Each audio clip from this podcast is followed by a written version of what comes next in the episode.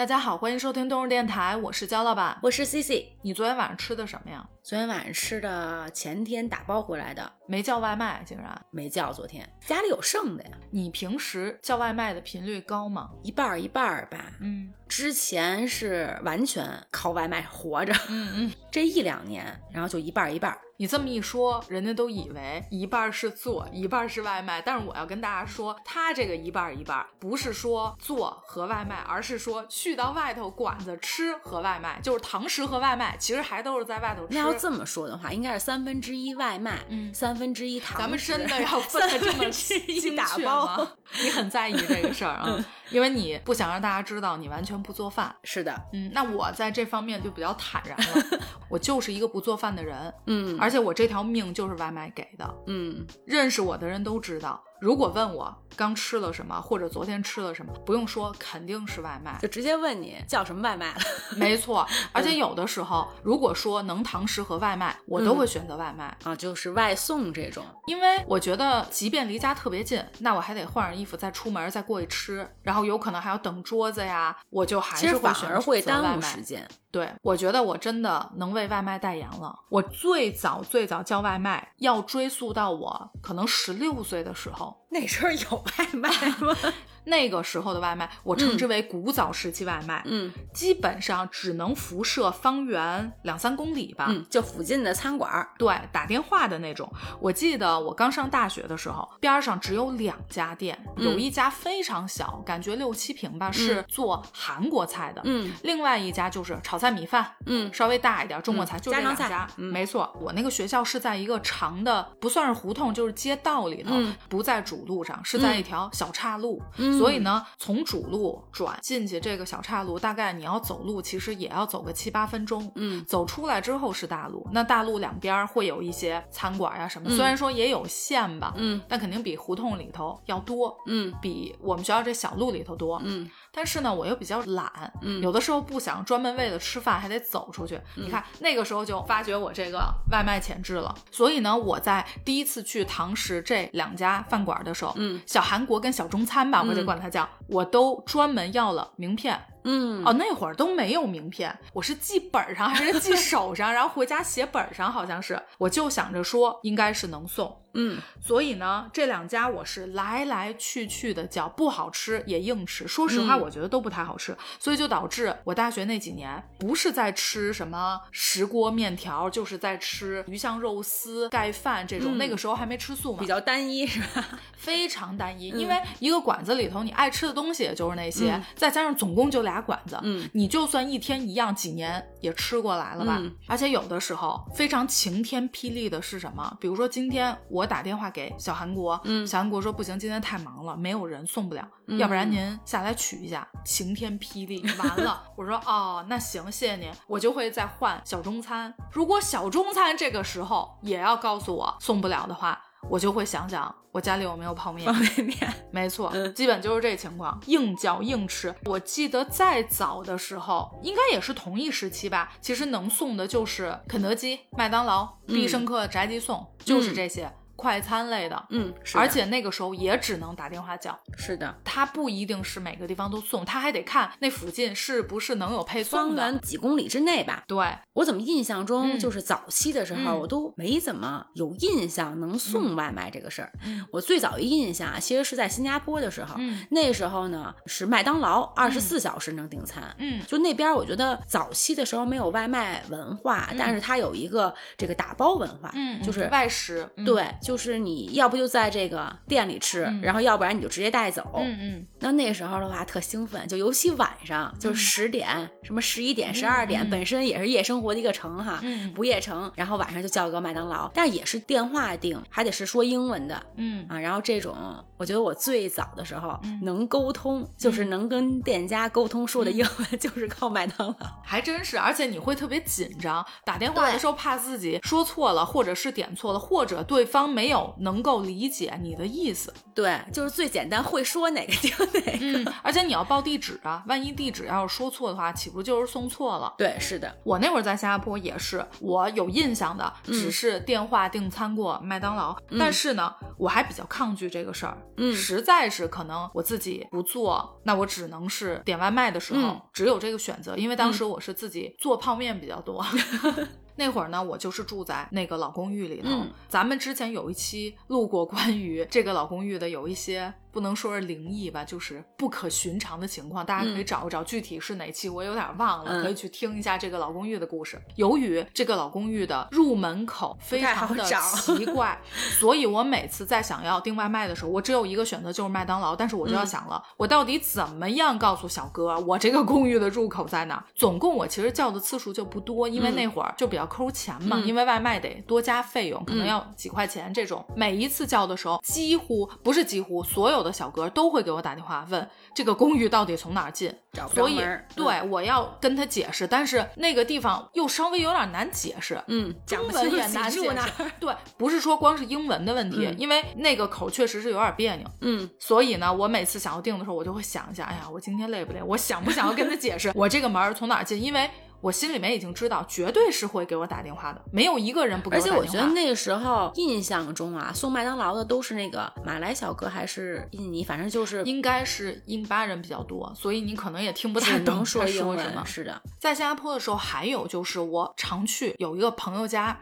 那个朋友他就是天天麦当劳、肯德基、必胜客轮着叫，完全不做饭，不做饭就算了。你说你吃点巴萨或者偶尔吃点别的，他真的是天天吃这，我都不知道他这那几。你是怎么活下来的？每一次。都叫我上他们家去，每一次都是叫必胜客的外卖。哎，我刚开始啊，也只吃这些快餐，快餐，因为我当时是吃不了新加坡那个味儿，就是巴萨那个味儿，我闻不了。但是很快，我这适应能力可能强。嗯啊，那订外卖的话，确实早期的时候没有这种外送服务，但是这几年跟好朋友聊起来哈，然后也是很方便了，就很多人会去送外卖。嗯，新加坡现在有专门的软件吗？叫外卖？有，呃，也很方便，就跟咱们。的那个什么饿了么是一样的，有可能是中国人开发的，有可能，嗯，因为我知道的，像比如泰国呀什么都有专门的外卖软件，有的就是中国人开发的。哎，但是我还特别问了一下，我说那什么人去送这个外卖？说在新加坡吧，就是有走着的，嗯，然后也有骑自行车的，也有骑这摩托车，还有开车的，就恨不得是那种就自己坐那个专车司机的，可能现在没活儿，然后我去送个外卖。哎，我当时还挺纳闷，我说要开车的话，因为新加坡也是不太好停。车的，我说那这车停哪儿啊？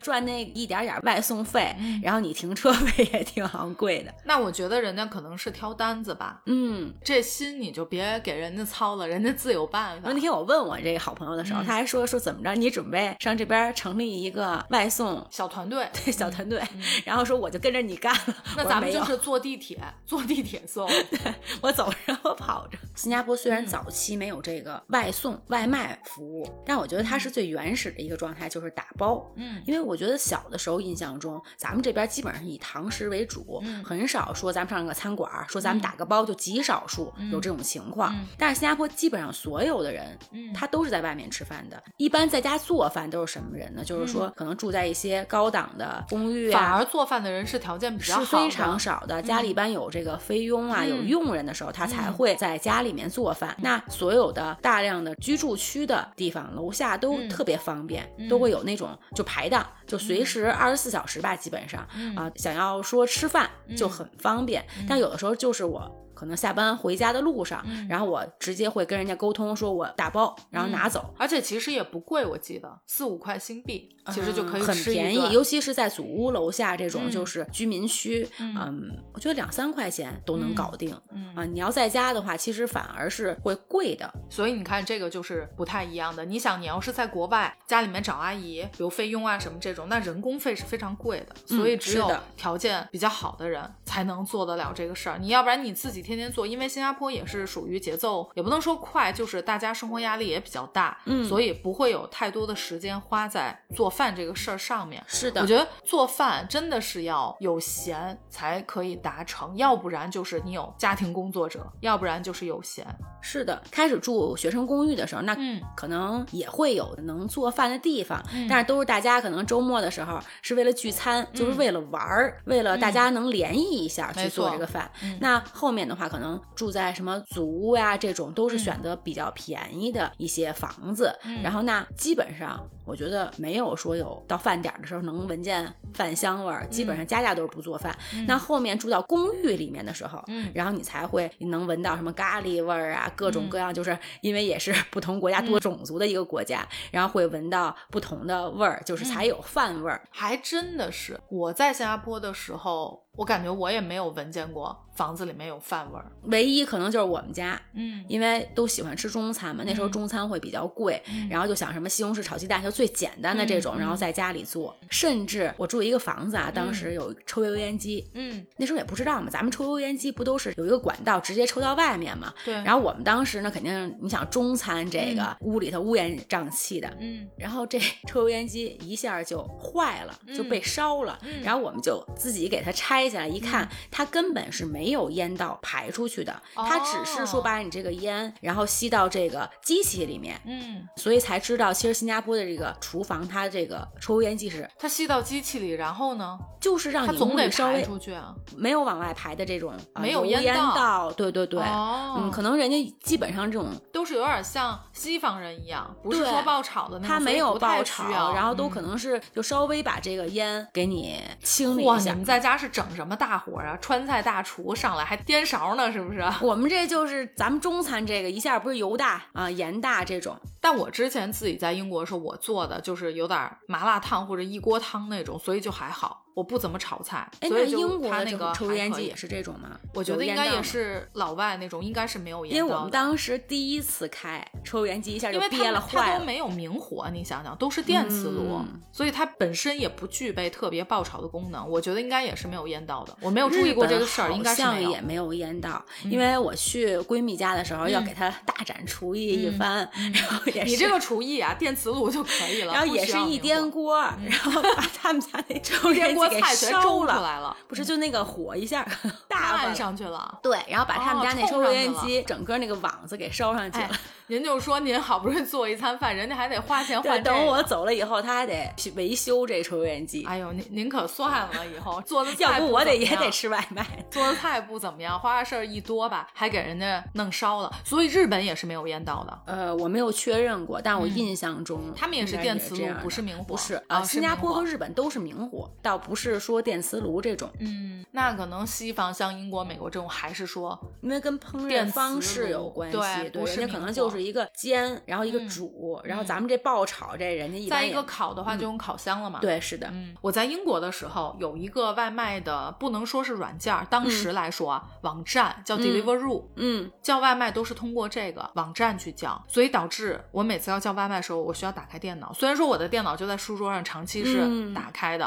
哎，你要这么一说，我好像有点印象，嗯。就是除了新加坡麦当劳是电话订餐以外，嗯。好像这个网上也可以订餐，就是模糊中好像有这个嗯记忆，所以只是你没用过，不是人家啊、没有。也会用，刚才有点忘了，嗯嗯，在 Deliveroo 这个网站上呢，其实各种餐点都有，但是嗯。比较多的是印度菜。嗯。中餐也会有一些披萨什么这种不用说了，英国人非常爱吃印度菜，因为英国本身也是印巴人特别多，嗯。而且英国的印度菜说实话做的确实不错，因为我也挺爱吃印度菜的，嗯。我特别喜欢吃印度那种咖喱奶酪，之前咱俩还吃过，你记得吗？我那嗯是的天特别想嗯。吃印度菜，咱俩去吃过。中餐也会有一些，但其实中餐我一般叫啊，嗯都是叫我附近的，就是打电话的那种，因为你其他的你没有堂食去吃过，你不知道它具体怎么样，而且有一些根本就不是中国人开的，嗯可能也是印巴人开的。嗯。所以如果说我想吃中餐的时候，我会打电话到附近的那一家店，告诉他我要吃什么，然后也是人家腿儿过来嗯。送的，因为很近嘛。嗯。就大概走路七八分钟这种，嗯送过来，过来了之后说好多少钱，我这儿有多少钱，还得要带零钱。古早时期外卖都是这样，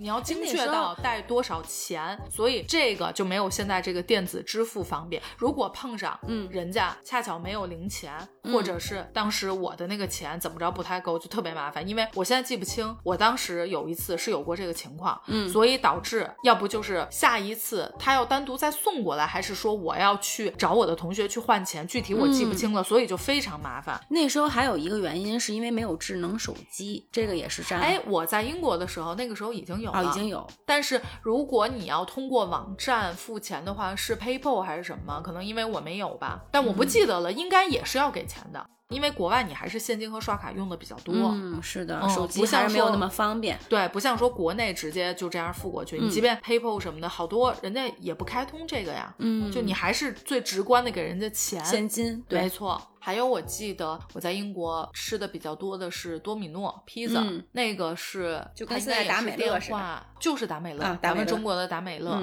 我觉得英国达美乐味道还可以吧，而且它应该也是单独打电话的那种，这种就比较方便。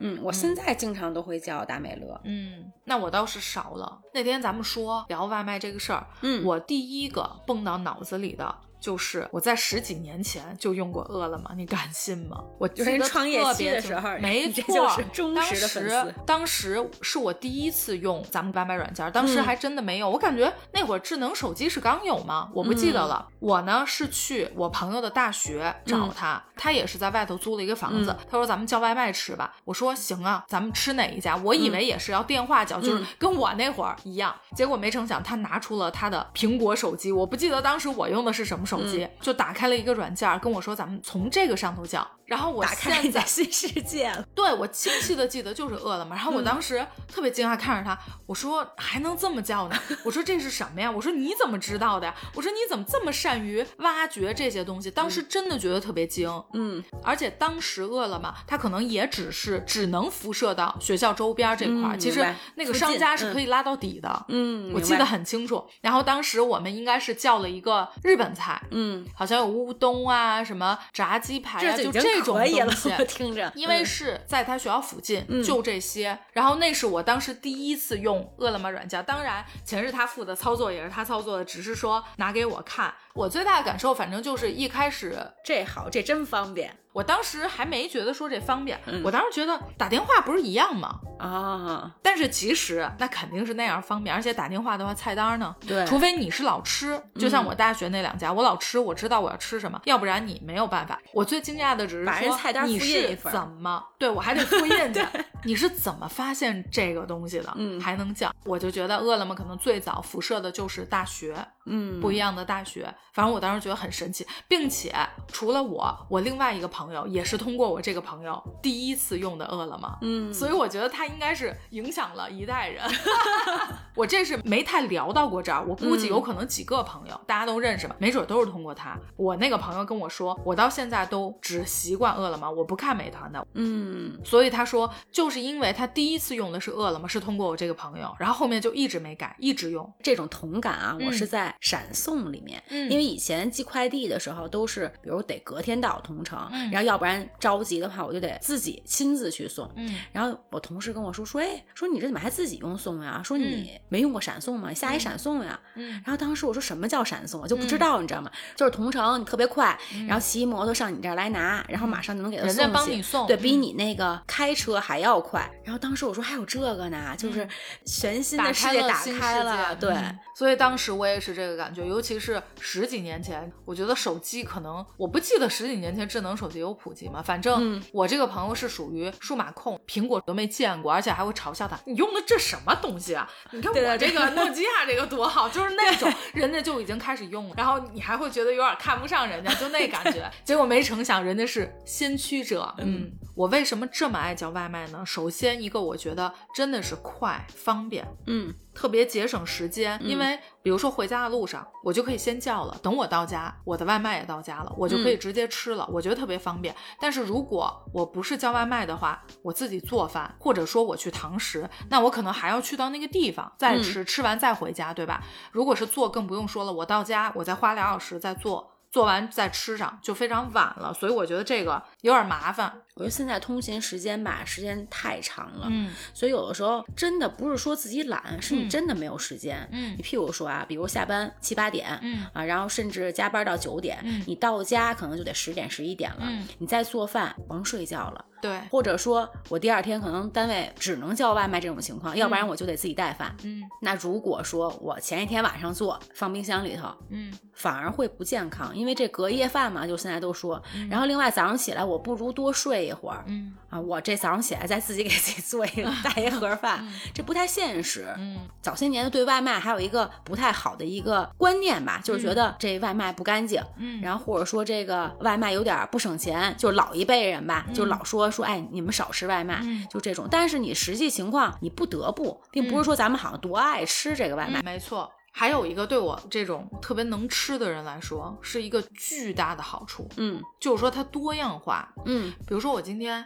想吃意面，嗯但是我想吃意面的同时，我想就着串串，嗯就是它完全不是嗯一个菜系。然后同时呢，我还需要来一碗红豆汤，所以它完全就是又是中餐又是 拎着这个上那家，我自己做是根本不可能达到的。嗯那我得怎么个做法，就非常的麻烦。但我今天可能想吃的就是完全不是统一的一个菜系，嗯那这个时候外卖就发挥大作用了。我真的是那种一顿可以叫四个不一样的外卖的那种人，这个就完全一下解决了我这个鱼和熊掌不可兼得的问题。谁说不可兼得？我这就可以兼得，嗯外卖就帮我兼得了。而且我要去堂食，我只能选一家馆子，对吧？嗯，我不可能坐在那儿把人家麻婆豆腐也打包到人意大利餐厅，那基本不太可能。嗯所以这外卖就顶了大用了。就我今天想吃个烤鸭，豆豆想嗯吃个披萨，我们俩能同时没错一，顿饭，然后把这两个都吃了。对，嗯我觉得这个是对我这种人来说，可能一般人没有我这种需求，嗯但对我来说特别重要。再一个就是确实不会做饭，就治了我这不会做饭的病了。我呢做也能做一桌子嗯出来，但是好吃与否，我觉得见仁见智。起码我自己觉得非常一般，而且我是那种特能凑合的。你要让我特别麻烦，我不行，而且我做饭特别慢。嗯从洗到切到做俩小时，但我吃饭非常快，我十分钟吃完一顿饭，然后弄完我还得收拾，就让我觉得整个人非常累，就整个下来三个小时，但我吃饭的时间只占十分钟，嗯所以这也就是为什么我非常喜欢外卖。嗯，我特别能理解，因为我有过这种阶段。嗯，当然现在啊，有的时候我越做。越熟。嗯，对，一个是咱们不熟主要你练，做的也简单。那时候也是不得不在嗯家做，就是还是跟这个疫情有关系，嗯对吧？不管是你出去吃还是叫外卖，这都不变了，只能做了，所以硬着头皮来。嗯但是在这个过程中，你会越来越快，因为之前的话，你可能就是没有这个时间管理，嗯就不知道先干哪一步，后干哪一步，然后真是一天我都在这个厨房里面。嗯但是后面的话吧，你就会找到一些时间管理的方法，所以会越来越速度越快。我是觉得我在做饭上面怎么样去有效利用时间，我这个是没有问题的。嗯但我慢是慢在洗和切，嗯因为我吃素的话，我那个菜一定得洗干净，我嗯泡完要洗、要切。其实炒啊这种就反而快就了。还好。对，嗯其实这些，而且费力气的都是准备和收拾。，对是的。你之后你整个油烟机包括厨房，你总得收拾吧。对，我觉得是这个问连洗题带擦呀。对，嗯还有为什么我爱叫外卖，就是外卖让我觉得真的是有一种享受到了现代富足生活的感觉。我觉得，嗯哎呀，真的是科技进步了，人类的生活大变样，就真有这种感觉。嗯本身我的幸福感来源就是吃。然后每一次我要打开外卖软件的时候，我真的就觉得幸福感爆棚，因为我知道我马上就可以吃到东西了，是我一天下来个有一个期。待是吧？对嗯对，我妈呀，经常给我发一信息，吃饭了吗？然后到家了吗？关心我一下。嗯然后我要说还没吃呢，不知道吃什么。我妈就赶紧跟我说，说你赶紧叫个外卖，嗯然后好好吃饭啊。嗯，你看人家一般家长是说别吃外卖，你妈是让你吃外卖。因为我妈一概念呢，就是说最起码你按顿儿吃了。嗯，啊，你要是说吃了总比在家，好。对，然后她在家可能我就凑合了，就是嗯觉得哎呀，要不就随便吃点什么饼干呀什么的，不正经吃饭了。嗯最起码你能说这一日三餐是嗯按时间来吃的。嗯那有时候吧，我也会给我妈叫一外卖，嗯因为我妈也会是这种，就是嗯你想今天做明天做，有烦的时候，然后有今天懒的时候，嗯然后要是她在家的话，可能也就吃个什么呃随便家里的点心啊什么的，这顿饭可能也就过去了。嗯啊，然后所以我就觉得，其实你叫外卖反而会让她健康。嗯啊，正经你真是给她叫点儿什么蔬菜呀、然后嗯或者说有时候我妈甚至说给她叫个麦当劳，这种也比那个个吃那些甜的，老年人又有点那个糖尿病呀什么这种，就高血糖这种，就是你跟不吃饭或者说乱吃，嗯，吃那些杂七杂八的比，那可能还不如正经咱叫个外卖呢，更健康。没错，我这种人就完全不会有这种担心。因为谁也阻挡不了我吃饭，我不存在凑合一顿 这个问题，就必须得吃。没有因为老年人他们有时候还会有点省钱，这种就觉得好像叫外卖啊什么的有点贵，就是包括这送餐费。但时不常可能我要问我妈，我说你吃饭了吗？我妈说还没吃呢，我就直接给她订个外卖，然后我妈也会特高兴，说还挺好的，你今天叫着挺好的。后面慢慢的话，我妈就说说今天我真不知道吃什么，我妈就跟我说说你给我订一个外卖啊，然后还说就最近啊，然后。说哪天你教教我，就是什么地址啊，什么这种。他说也怕麻烦我嘛，就自己他也愿意叫外卖。我告诉你，如果你教了他这之后，我妈无法自拔，你妈肯定不做了，直接叫外卖了，肯定的。因为人就是你要懒习惯了这种便捷的生活方式，习惯了之后你肯定回不去的。所以你尽快。而且现在外卖确实做的也都不错，也不像指什么就是特别油啊、特别咸呀这种。现在如果你找大品牌的话，我觉得味道还是可以的。嗯，所以你尽快教他，这样的话，我跟阿姨就可以手牵手一起吃外卖，你还可以给我妈推荐。哎，对对。然后老说这个外卖贵呀，就是咱们年轻人浪费钱这种。后来我自己的一个实践啊，我发现其实外卖是省钱的。譬如说咱们，你怎么这么细呀？你老跟人家是反着的。譬如说，咱们今天可能就是确实有点着急，没时间做了，那我可能点个吉野家，我点一个什么肥牛饭，或者说一个双拼套餐，嗯，也能吃饱了，而且吃的还挺好的哈。嗯。但我要在家这事儿，嗯，我得吃好呀，三菜一汤，嗯啊，连排骨，然后加上虾，然后加上点蔬菜。您非得弄这硬菜吃，你还不吃好了？就既然有时间的，然后另外的话，你肯定做的会比较多。可能我这个呃一个肥牛饭一个套餐，我刚刚好就是刚饱。但是我要是做了这么一大桌子了，那我肯定肯定得浪费。对，第一是我吃的会多一点，然后另外的话，你还会有这个浪费的这个，你放冰箱里头，第二天你看着它蔫儿了那些菜，你肯定就不吃了，等于又会让自己发胖，又花了更贵的钱，再一个还浪费食物了。是的，会，而且我确实算过，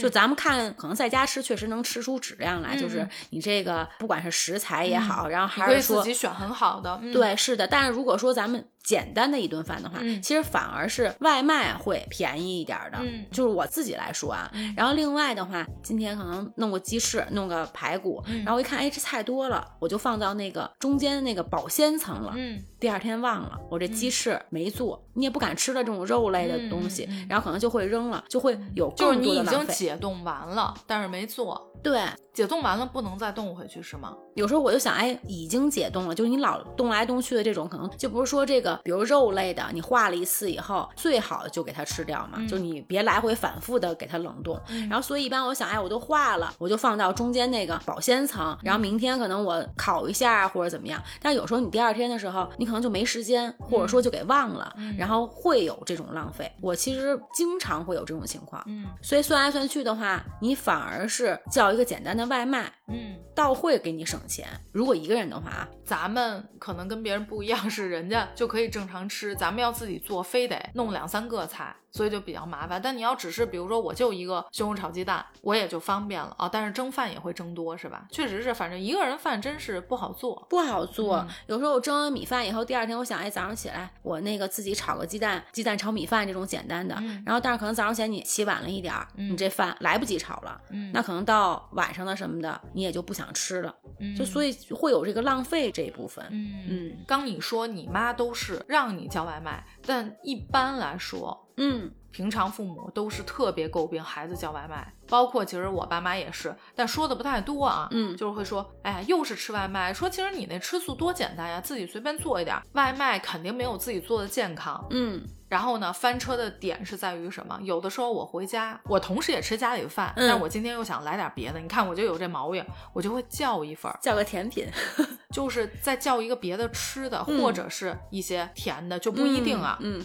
叫回来了之后，我爸妈一看，哎呀，这怎么在家还叫外卖呀什么的？过来吃的比我香，吃的比我多，我还没吃两口呢，分没了。我说这不是不吃外卖吗？不是不健康吗？然后呢，我记得之前我妹有一次在家里叫了一个泡菜炒饭，嗯，弄完了之后呢，她去厨房给自己弄那个凉拌小菜去了，出来的时候泡菜炒饭没了。觉得这还是做的真不错。为什么没了？把你给吃了啊！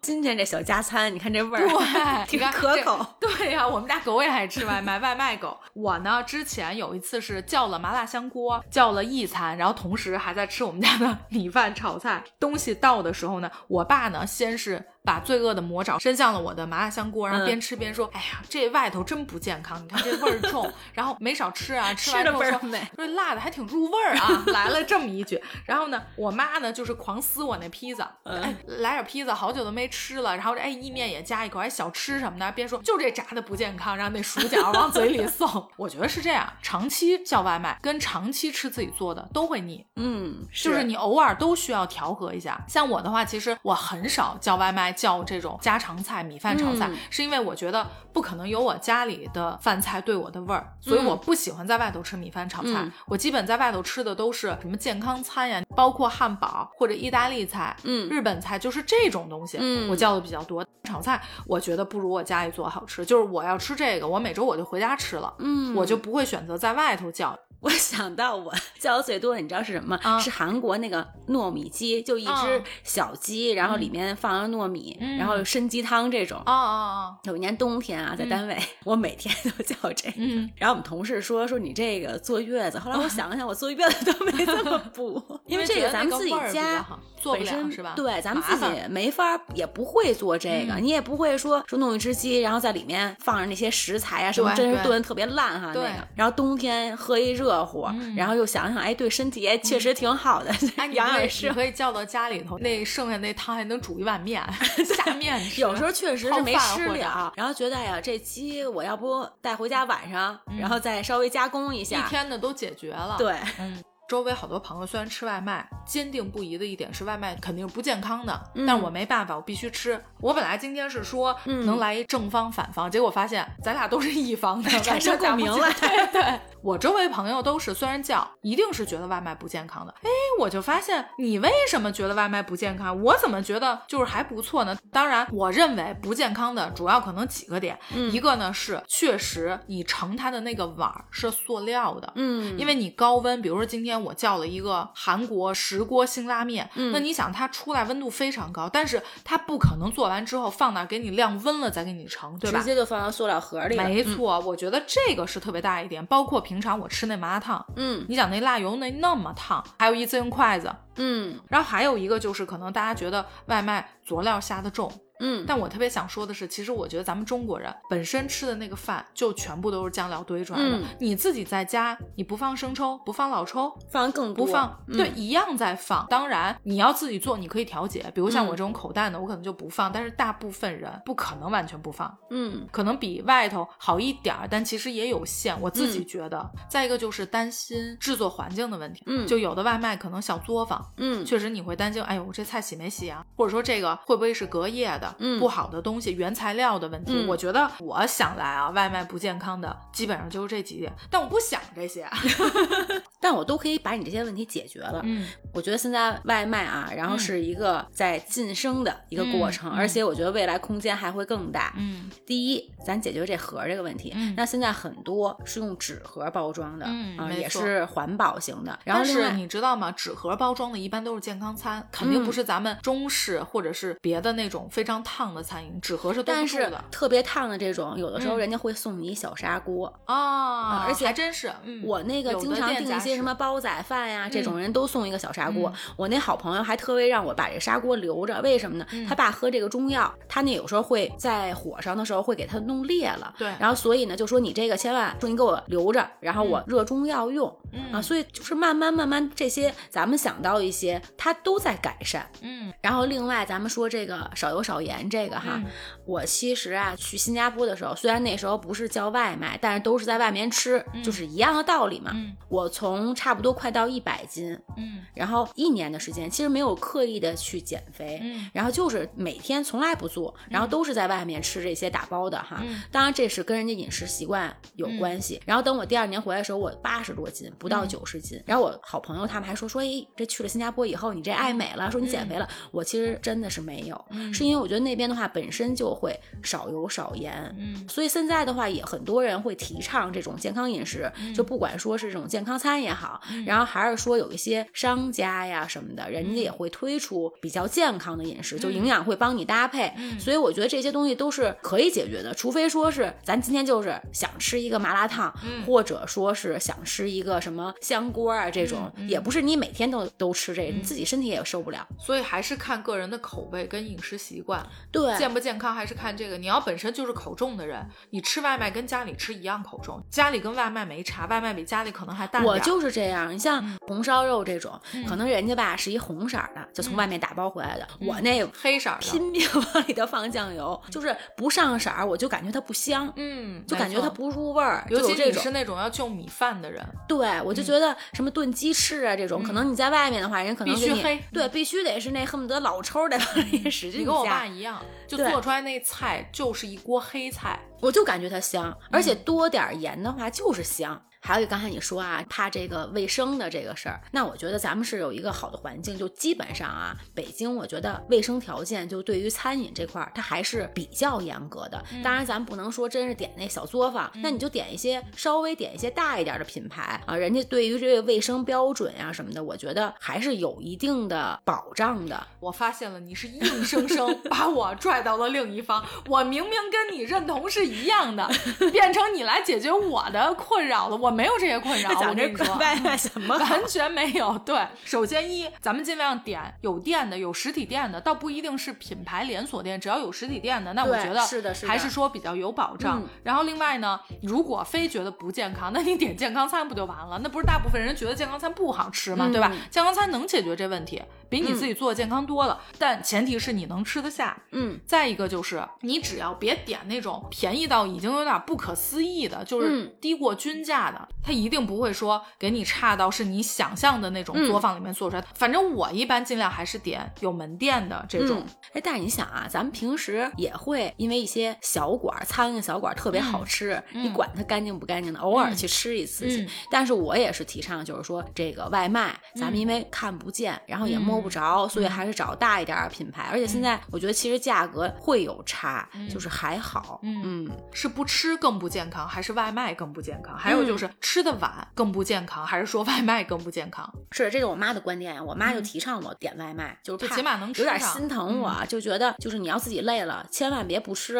啊！你真是你点点好的，也别对，也别省钱，就点那些什么小铺、小脏摊这种，就你点一正规的，正常把饭给吃了。还有就是，比如说你十点吃健康，还是说两点吃健康？对，是的，可能就是有这个问题。你要做，可能就是晚时间。嗯。但有一个确实困扰到我啊，就是你老点外卖吧，你就看着对来回刷这个上翻下翻，你真是不知道吃什么。有时候正好好朋友问我说你干嘛呢？然后我就说哎，我说你今天中午吃什么呀？你给我点建议。嗯，就是确实是觉得吃什么都不好吃的。嗯嗯，就选择太多了。然后平时可能日常也就这些东西。还有一个呢是绿叶菜这种，嗯，刚出锅的和你在放盒里头捂一下，有点太多了。然后再给我拿来。然后一到家里，就是我后面有时候自己煮一些菜呀什么的，真是跟这个有关系。你拿回来以后，你看着那麻辣烫本身上头有层油，然后再是我可能点了点什么青菜什么的，然后飘在上头，那有点蔫儿了，就看着它你就不想吃了。嗯嗯，然后所以可能回来以后我也没给它吃完，所以有时候如果是这种情况的话，我自己就是买个什么调料啊什么的，然后自己在家里随便煮点菜，而且现在这个菜也是比较方便，都是净菜，就不是说那种真是从菜市场买。菜贵呀，你可以买净菜，但是净菜是比你要洗的菜是要贵的，因为他帮你洗完，帮你切好的。这不是为了省事儿，反正都是 为了省事儿。然后自己有时候我倒愿意稍微煮一点儿，嗯，就太复杂的肯定也不行。但是如果说这种像关东煮有那种调包，然后煮点什么萝卜呀、鸡蛋呀这种简单的，呃，像麻辣烫这一类的，我就宁可自己出去吃，嗯啊，然后也不会说是外卖叫回来。而且最近我们家附近啊，有一种就是类似于食堂，就咱们小的时候那种。有点像什么份儿饭呀，然后它是敞开式的卖盒饭的店铺吗？呃，类似于这种，然后他做饭都是那种透明的阳光厨房，类似，你听过这种吗？然后他也是能给你外送，当然也能堂食了。然后我觉得确实这个外卖，我觉得还是一个可发展然后持续的一个潜力股。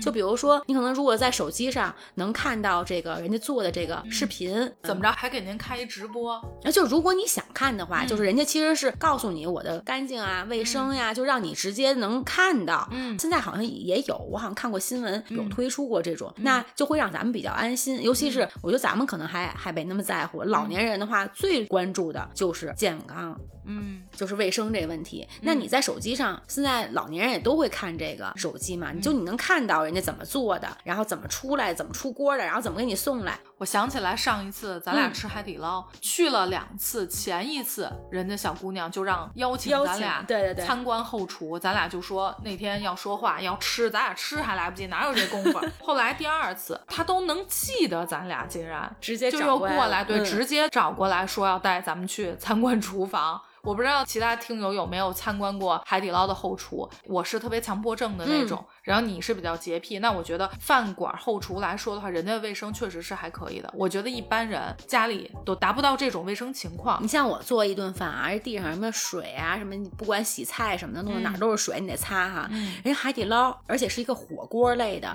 地上真的是一点都没有油的，而且它呢是特别好的做了分区，就是从这道门进去了之后。左右是分区的，比如说你左边这一条就是净菜区，右边这一条是脏的，咱们吃完的锅，这两边是完全不交汇的，它是完全分开的，并且你在往里走的时候，它专门切菜的区域是切菜的区域，比如说咱们吃的什么糍粑这种炸的熟食是熟食的区域，而且你看人家整个盘子都是码的整整齐齐的，而且我不知道你有没有观察到它的一些仪器上面，包括就是消毒柜啊什么上面都是干干净净的，对，是的，全新崭新一样。然后另外它人工也没有很多，我想的是这种火锅这个准备的手忙脚乱，对，然后得很多员工，其实它没有，所以我当时想，哎，火锅店我也能开呀，你看是人家管理的好。你要问我，我当然是喜欢吃那种重庆火锅什么的，老油的那种，非常香，而且觉得味道特别足。嗯，但为什么这几年我真的基本不吃了？就是因为那确实我吃习惯那个，我是完全吃不了海底捞的。我觉得海底捞真的不好吃，嗯，没什么味儿，嗯。但是我慢慢让自己习惯海底捞，其实我不吃那些也就不吃了，因为我还是更多的从干净的角度去考虑。无论说它的食材，包括店面的干净，而且是一次性的用油，因为老油火锅不用说，那就是万人口水。我。印象中的火锅店，那后厨都是满地是水，然后桌上，而且地面扒的一定都是油，对，千年老油，对，而且你看那些厨师衣服穿的那都不是纯白的，就是对，身上有点那种嗯油污的，对，洗不干净，而且一定是那种乱七八糟，对，它没。有什么分不分区，就是脏了吧唧那种，所以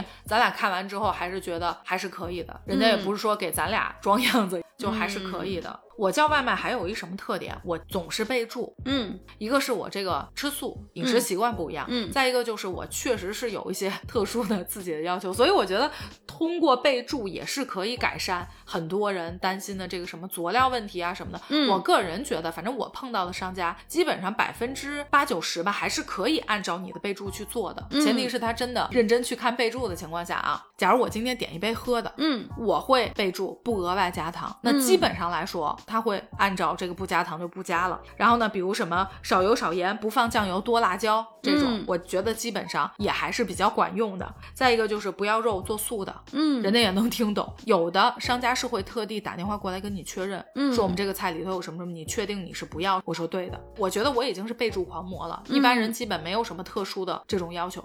我感觉百分之八九十我定的商家还是可以按照我的要求去做的。嗯，我觉得现在外卖已经成为一种文化了。所以商家也会很重视这个备注，嗯，都会比较细心吧。哎，之前也看新闻什么的，就说外卖小哥给你在这个袋子上画一小老虎，为什么呢？就是因为备注里头说我今天失恋了，然后小哥能不能给我画一个小老虎？嗯，我爸妈已经睡了，不要敲门，千万不要敲，因为我不想让我爸妈知道我叫外卖什么之类的。对对对对。那我觉得我的备注是正常备注，我是真的备注给商家、备注给厨师看的，我的一些忌口，但我确实没有这种类型的备注。很多人还会提出一些特殊的小要求，也是比较搞笑的，就好玩的，对好玩的。段子。对，如果真能按照那个做的，那我觉得小哥本身应该也是一小逗逼。如果是我的话，我确实累的来不及，我可能有可能充其量给你画一笑脸，三笔。就很多小品呀，然后相声里面把这个外卖小哥这个主题好像放大化，都会说，譬如说这个外送员可能因为一些天气的原因，或者说找不到这个路，或者说各种各样的吧，比如车坏了，都会出现这种情况。然后可能送餐送晚了，因为有一个时间的这个限制嘛，然后还会受到这个客户的投诉。嗯。啊，然后还会自己要去赔钱，嗯，把这个客户的这个餐可能自己就买，就是人家退掉了嘛，退单了以后，然后自己可能会加热一下，然后去吃。啊，然后我确实我是有在我们小区里面啊，嗯，看到有是外卖小哥开门的时候，嗯，就是特别着急，因为可能那时间就是要超时了，对对，超时了，然后就是真是就是等电梯我都感觉特别慌，这种遇到过。然后还有就是有一次下雪的时候，然后我正好开车就巨慢，就是在这个路。上，然后就看一个这个外卖小哥，然后他后面那个箱子，他不是外卖的这种送餐，是送菜呀什么这种的。然后这小哥后面就你完全看不到这个人，就看一个俩车轱辘，然后整个路的高高的，整个挡上，就觉得特别的危险啊。然后人家也确实是不容易，还有水啊什么都能看得到哈。然后当时我还跟豆豆说，哎呀，你看人家这真是，这万一要摔一下，捡都捡不起来，就这么多东西。然后有一次呢，是我男朋友跟我弄错了，就是送外。卖这个事儿，然后之后呢，我们俩沟通了半天，他可能也是跟人小哥没弄清楚到底送在哪儿。当时因为他特别忙哈，然后可能是反复让人家跑来跑去的。然后之后呢，他就给我打电话说：“你赶紧在手机上，然后给人一个好评，把这个事儿给人叙述一下。”就是因为他就是超时了，当时一个是说我确实自己平时很少会再去写评价，基本上就给一个五星好评，我也嫌麻烦。然后但是。我那一次的话，确实是觉得人家也挺辛苦的，大热天、大夏天的。然后另外，我当时对那个男朋友我会有好感，就会觉得很体谅人。对，然后就是一个很小的细节，然后他特别叮嘱我说：“你赶紧上去给人家一个评价，然后给写一个那个五星。”我也碰到过，有一次是小哥车坏了，我就说我这外卖感觉已经一个多小时了，怎么越走越远？然后后来呢，我就给他打电话，他跟我说他车坏，他正在推着那个车，他得要去修理的地方。我说哎呦，那那这个怎么办？他说因为他们那边好像不能取消，因为派单给他，我不知道系统怎么回事。然后呢，就需要我跟商家去沟通，但是商家那边也说，因为他已经出单了，怎么怎么样。然后我又在跟外卖软件去沟通，然后等于重新下单又给我派的小哥，因为他确实车坏了也没办法，各种各样的，反正。我也有碰到过，或者说之前我点好像杨枝甘露还是什么的，然后过来的时候，我不知道是因为他那个碗本身装的时候没盖严，还是说送的时候它稍微有点裂口，所以就基本处于全洒出来了。我可能能尝到一口。当时小哥给我送过来的时候说，你里头那个东西可能洒了，因为我看那个袋子上面，因为杨枝甘露它是黄色嘛，整个就是一袋水的那种感觉。跟我说说，你看这个多少钱？说我赔给你。其实也有可能是人家没盖紧，是商家的问题，或者说有可能是小哥问题，我也没有。让他赔，我也没有再去找商家。但是在有的情况下，我是会申请商家退款的。就比如说之前我遇到过两次同样的商家，嗯，他给我送过来那个喝的，明显是他在打包饮料上面那层膜的时候根本就没有粘紧，因为他直接掀起来了，露出来的。那这种情况，比如说我点了两杯，我确实两杯都喝不了，这种我就会直接申请退款。嗯，就有一次啊，我确实跟这外卖小哥急了。嗯，当时呢，应该订完外卖以后，我看这个一个小时过去了，一看。哎，他给我送到了。嗯，我给外卖小哥打电话的时候呢，他就说啊，那可能我送错了吧？就是他觉得好像就没有说说啊，我给你查一下或者怎么样。